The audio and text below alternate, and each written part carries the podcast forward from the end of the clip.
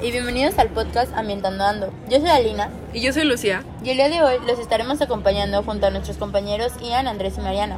Tomen asiento que el día de hoy, siendo 28 de enero del 2023, hablaremos de la contaminación del aire a nivel mundial. Un tema que es más que preocupante de lo que parece. Comencemos. Actualmente, el estilo de vida que llevamos nos ha favorecido el aumento de la contaminación ambiental. Hoy nos centraremos más en lo que es la contaminación del aire. La cantidad de gases de efecto invernadero que emite una comunidad es uno de los índices que permite establecer el nivel de esta. Es importante mencionar que particularmente este tipo de contaminación es más presente en los países con mayor nivel de desarrollo de ingresos. En 2014 el promedio mundial de emisiones per cápita de dióxido de carbono fue de 4.5 toneladas, según la IA. En México, estas emisiones están alrededor de las 3.8 toneladas, y aunque el país se encuentra debajo de la media mundial, es interesante mencionar que se encuentra en el lugar 12 de los países que contribuyen con emisiones de GEI por quema de combustibles fósiles. La OMS nos dice que las ciudades del mundo con mayor contaminación ambiental se encuentran en la India y en Pakistán, pero en América Latina las ciudades con mayor concentración de micropartículas presentan valores que aíslan entre los 26 y los 40 microgramos por cada metro cúbico del aire en México.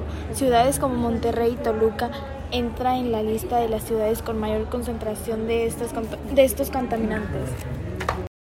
Existen muchos factores que contribuyen a estas cifras, como la falta de implementación de programas efectivos para reducir la contaminación por actividad industrial y lo que tiene que ver con el transporte. Por ejemplo, vehículos que consumen combustibles fósiles, pero también influyen la densidad poblacional y la ubicación geográfica, ya que esta desfavorece la dispersión de las partículas contaminantes. Después de haberles hablado un poco sobre este grave problema, podemos concluir que esto no se debe tomar a la ligera. Es algo preocupante que causa impacto a toda la sociedad y aunque la solución para esta problemática ambiental no es simple, es posible reducir nuestras emisiones, sobre todo si todos y cada uno de nosotros colaboramos con nuestros hábitos de consumo, ya que este es un trabajo de todos. Podemos ayudar poniendo nuestro granito de arena si cambiamos el consumo de recursos energéticos, la forma en la que nos movilizamos, el cómo desechamos agua, entre otros factores. La Organización Mundial de la Salud nos dice la medición de partículas en el aire cuyo tamaño sea menor a 2.5 micrómetros, como algunos ejemplos el hollín, polvo de cemento, cenizas y polen, entre otras más. Estas, al penetrar las vías respiratorias, causan problemas de salud muy severas, especialmente si estas micropartículas se encuentran en una concentración mayor a los microgramos por cada metro cúbico de aire.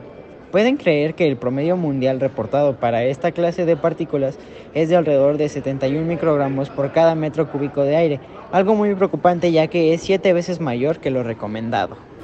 Bueno, esto fue todo por hoy en el podcast Ambientando Ando. Yo soy Mariana y los despido en nombre de todos mis compañeros, agradeciendo el tiempo que tomaron para escucharnos. Espero haya sido de su agrado y les haya servido. Gracias y hasta la próxima emisión.